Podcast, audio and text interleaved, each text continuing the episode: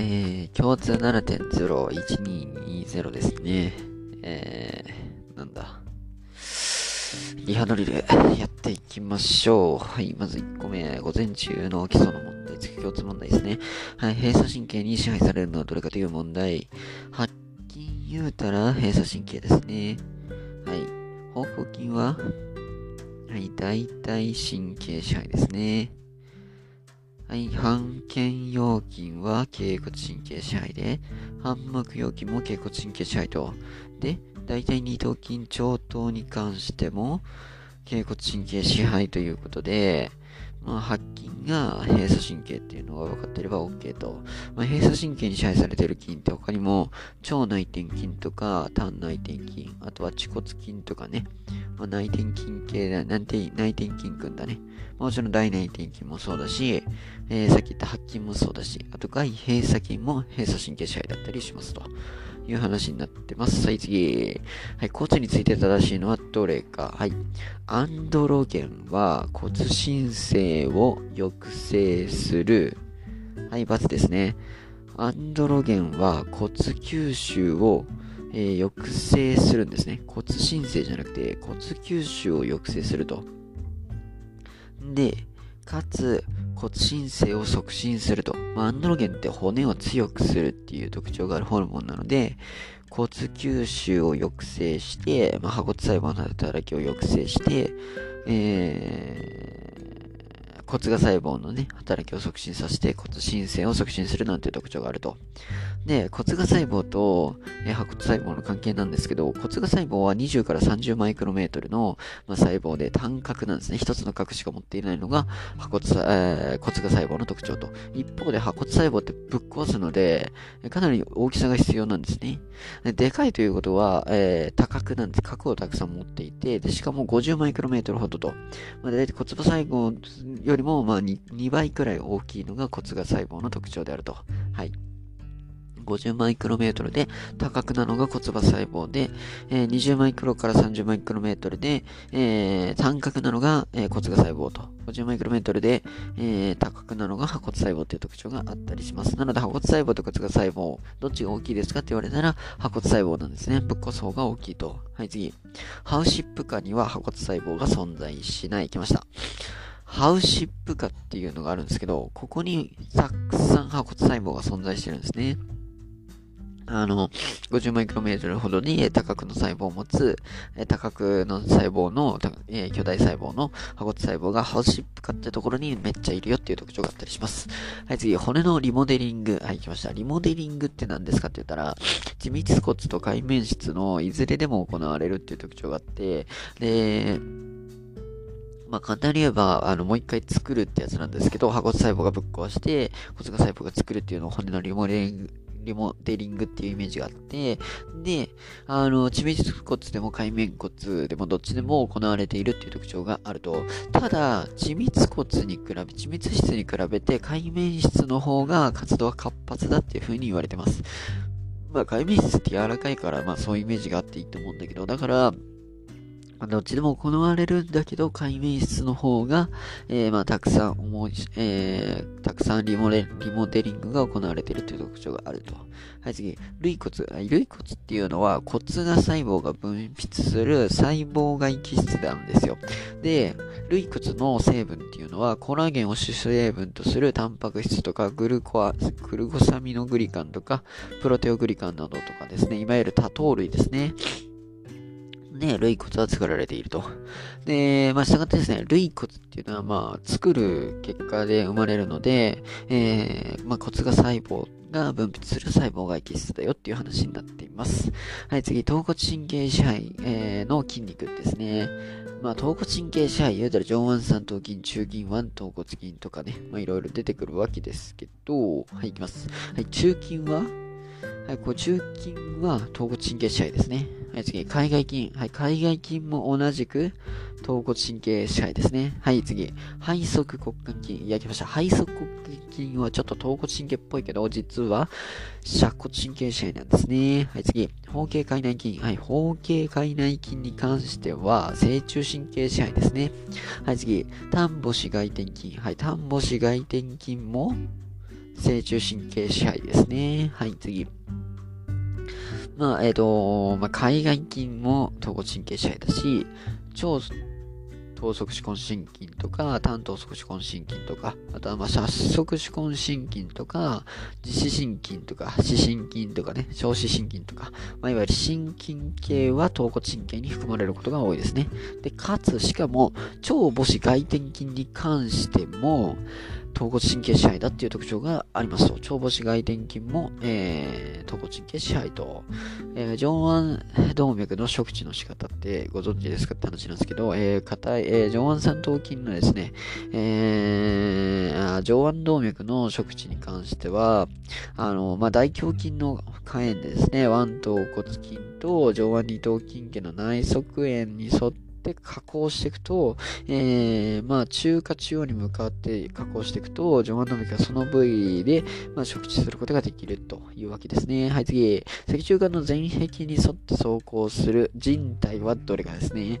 えー、まず、脊柱管なんですけど、脊柱管っていうのは、まあ、前方に甲状人体があるわけですね。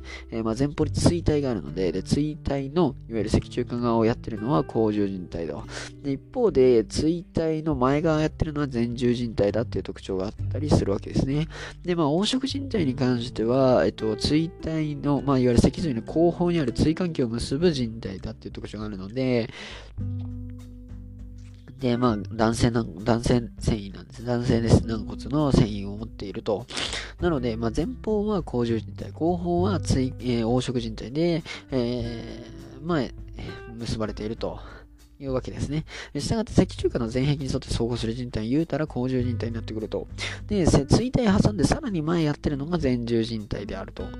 で、えー、つい、えー、極、えー、なんだっけ、これは。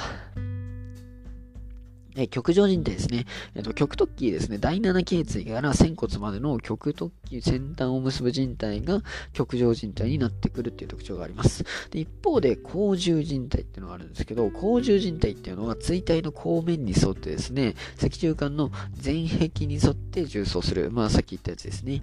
えー、次、前重人体は、まあ、さっきも言った通り、椎体の前側をやっているっていう特徴があったりします。えー、あとはですね、椎間人体とか、極間人体とか、まあ、いろんな人体があるので、まあ、確認していけたらいいなと思う。はい、次。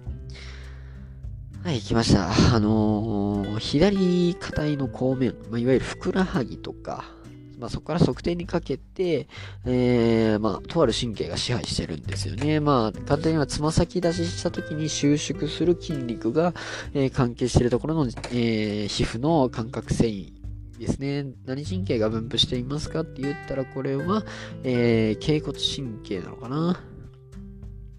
そうですね。あのー、頸骨神経っていうのは、実は前側に、まあ、前頸骨筋とか前にあるから前側なんじゃねって話なんですけど、実はふくらはぎとかそっちの方をやっているって特徴があると。まあ、座骨神経より分岐してですね、疾患をまっすぐ加工して、で、まあ、疾患筋の後方を通ってですね、え硬いに至るっていう特徴があったりします。内側皮腹非神経とか、あとは外側測定神経とか、まあ、そんな感じでですね、感覚を支配していると、まつま先だけして足裏とふくらはぎやってるのは脛骨神経だよっていう話になります。はい、次、中耳について。はい、絹田骨は鼓膜に接している。はい、違いますね。土、絹田、あぶみってある通り、あぶみ骨が鼓膜に関係しているのかな？くっついてるのかな？わかんないけど。あの、鼓膜、あー、土骨ですね。間違えた。あの、鼓膜に接しているのは土骨ですね。で、鼓膜から土、絹田、あぶみっていう順番で連なっているっていう特徴があります。次。はい、時間に分布する動脈は迷路動脈であると。はい、これ実は間違いなんですね。あの、時間って中耳にあるんですよ。で、迷路動脈に関しては、あの、内耳に分布する動脈なんですね。したがって、時間って中耳動脈なんで、えー、分布は違うんです。確か顔面動脈だった気がするけど忘れちゃったな。うん、とりあえず内耳ってなったらですね、迷路動脈なんですけど、時間、いわゆる時間がある中耳っていうのは違う動脈が支配してるという特徴があります。次、アブミ骨筋の支配神経は化学神経である。はい、これ違うんですね。なんと、アブミ骨筋の支配神経って顔面神経なんですよ。いや、マジかって感じなんですけど、えっ、ー、と、よくあの、ベル麻痺とかで聴覚過敏になるとかいう話があると思うんですけど、これはあの、顔面神経支配のアブミ骨筋が、まあ、異常に収縮したりとか痴漢したりして、えっ、ー、と、音を過敏に感じるなんていう特徴が出たりすると。で、まあ、化学神経、まあ、よくありがちな化学神経っていうのは、まあ、三叉神経の一つの枝なんだけれども、科学とか、あとは下の唇、過信とか、あと頬とかですね、下の前の三分の二とか、科学の歯とかなどの感覚と、まあ、咀嚼筋の運動を支配しているっていうのが、えー、化学神経の特徴ですね。アブミ骨筋に関しては顔面神経になっていると。はい、次、絹田骨の長脚はアブミ骨と関節を形成している。はい、そうなんですね。土、絹田、アブミの順番に、まあ、鼓膜から並んでいるわけですけども、絹田骨っていうのは短脚と長脚っていうのがあるんですね。で、短脚はどこにも接してないんですけど、あのー、長脚がですね、アブミ骨と関節を形成しているっていう感じになります。なので、土骨、絹田骨で、絹田骨の長脚とアブミ骨が、えー、関節を形成しているという特徴ですね。次。はい。アブミ骨底は内耳の前底層にはまり込んでいる。あ、そうなんですね。あの、アブミ骨筋、アブミ骨底に関する土切れたアブミのアブミ骨底ですね。えー、まあ、あるんですけど、底面が。で、それは内耳のですね、前底層に挟まっているっていう特徴があります。なので、アブミ骨の、まあ、底点は内耳なんですね。内耳に含まれるなんていう特徴があったりしますと。はい、次、心毛の肝臓、解剖、解剖で正しいのはどれかですね。はい、次。卵塩化は寝室中核にありませんね。はい、寝室中核じゃなくて卵塩化があるのは心房中核ですね。で、しかも、えっ、と、写真棒側じゃなくて、右心房面に、えー、まあ、溝みたいなのがあると。まあ、体積の卵塩孔の、まあ、残り、えー、残存みたいなやつですね。卵塩化が心房中核にあったりします。で、左心房は左右の肺から、えー、肺静脈を2本ずつ計4本を受ける。はい、これは正しいですね。あの、左心房っていうのは、えっ、ー、と、肺から4本のど、えー、静脈が、肺静脈がですね、入っているなんていう特徴があります。はい、次、左心房ですね。あさっきも言った通り、左心房っていうのは、えー、左右の肺からですね、肺と肺静脈を2本ずつ計4本受け入れるっていう特徴があります。一方で、右心房に関しては、まあ、上方から上大静脈、で、下方から下大静脈が開くなんていう特徴で、したがって右心房には、2本の肺静脈じゃなくて、静脈が注ぐっていう特徴がありますね。はい、次。心臓壁は何層ですか？はい、心臓壁は3層ですね。内側から外側に向かって、心内膜、心筋層、心外膜の3層で構成されています。はい、次。心膜空の中には小液が含まれる。はい、来ました。心膜空っていうのは、あの、いわゆる、あの、えー、心筋層と心外膜の間ですね。えー、まあ、小膜性心膜の、え、いわゆる壁側板と増側板の間の心膜区っていうところに、えー、小膜性心膜がから分泌されたですね、少量の小液、まあ、いわゆる心膜液ってやつなんですけど、それが含まれるっていう特徴があります。で、この小膜は、いわゆる心拍動の際の摩擦を軽減するなんて特徴がありますね。したがって心膜の中には小液っていう摩擦を、まあ、抵抗を、えー、少なくするっていう液体があると。はい、次。はい、心筋層は心房では薄く、心室では厚い。はい、そうですね。はい、心房って大体0.1ミリくらい、あ、1ミリくらいなんですけど、えー、心、えー、左心室のですね、心筋層に関してはですね、まあ、大体1センチくらいにも、まあ、約10倍くらい違うなんていう特徴があったりしますと。はい、次、解剖学。はい、視覚、えー、視覚器で正しいのはどれかという問題ですね。はい、毛様体には血管がない。はい、模様体って実は脈絡膜のですね、前方にある皮圧部なんですね。えー、めちゃくちゃ血管あります、模様体。模様体って、まあ、いわゆる筋肉なので、まあ、血液の支配がないと収縮できないという特徴があるところから、模様体っていうのは血管がたくさんあると。はい、次。はい、交際には、三、えー、行動か、えー、待って待って。交際には、宿行三大金があると。あのー、あ、同行三大金か。はい、間違えました。交際っていうのは、毛様体の前方に続く部分なんですね。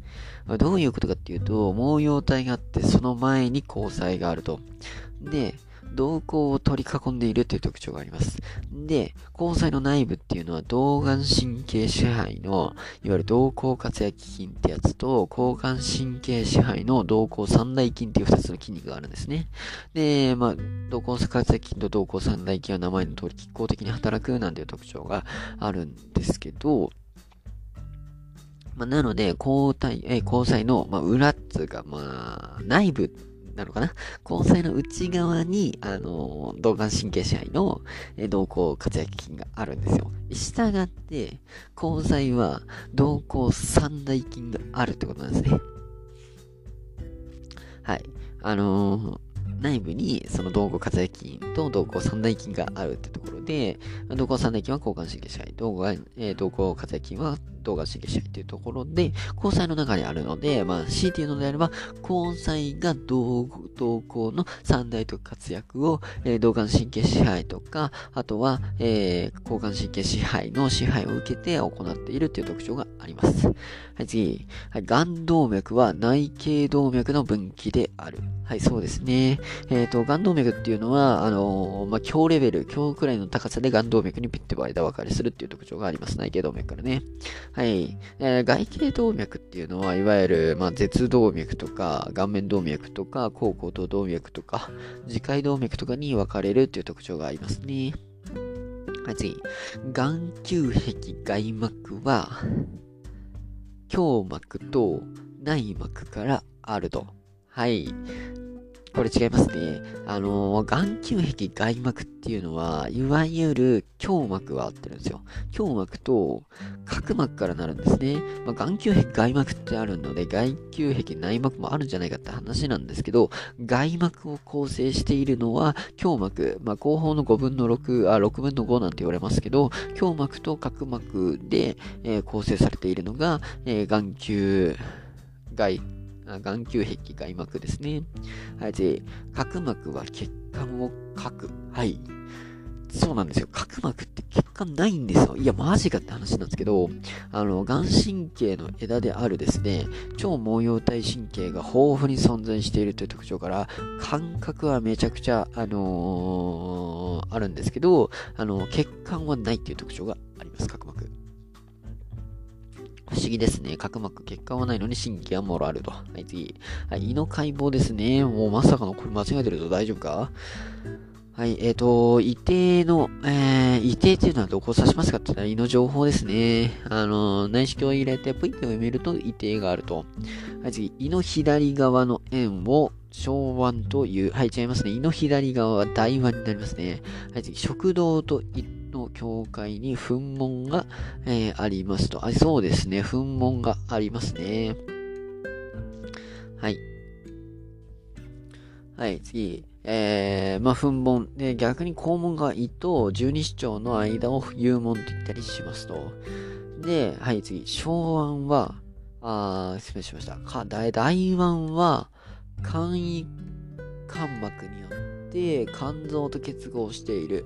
まあ、あのー、胃と肝臓って、えっ、と、肝膜で、えー、結合しているんですけど、これはですね、小腕ですね。はい。小腕と肝臓の仮面がですね、下側の面が、あのー、肝胃間膜ってやつで肝臓と繋がっているっていう特徴があります。はい、次。はい、来ました。胃酸を分泌する線はどこに多いですかって話ですね。あの、実は、あの、胃酸を分泌する HCl 分泌するのは、壁細胞ですね。壁細胞っていうのは、胃タイプにめちゃくちゃ多いんですよ。で、あの、幽門部、えー、幽門前庭部にですね、いわゆる G 細胞がいっぱいあってガストリンをどんどん分泌するんですね。で、ガストリンが、えセクレチンを、えー、分泌を促進させるっていう、まあ、セクレチンはあの十二指腸とかそっちの方で分泌されるって特徴がありますけど、あの従ってですね、あの pH1 から2の強い塩酸を分泌する、胃酸を分泌するところは、えー、胃体部、胃底から胃体部にあるっていう特徴があったりします。壁細胞ですね。